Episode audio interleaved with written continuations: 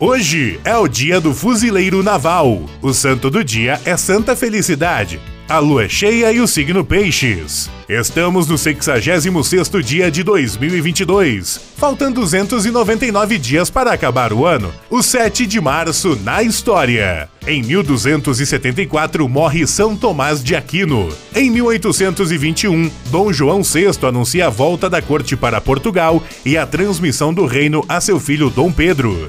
Em 1861, o cume do Monte Branco é definido oficialmente como a fronteira entre a França e a Itália. Em 1900, os primeiros sinais telegráficos sem fio são enviados por um navio alemão. Em 1926, a primeira ligação transatlântica de radiotelefone é realizada entre Nova York e Londres. Em 1965, um grupo de 600 manifestantes pelos direitos civis é brutalmente atacado pela polícia no Alabama, nos Estados Unidos.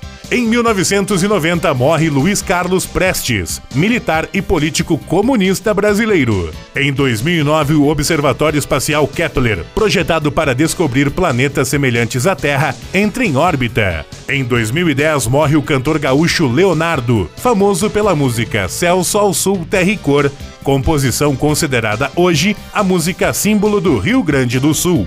Frase do dia: Triste não é fracassar, pior é não tentar vencer. Luiz Carlos Prestes.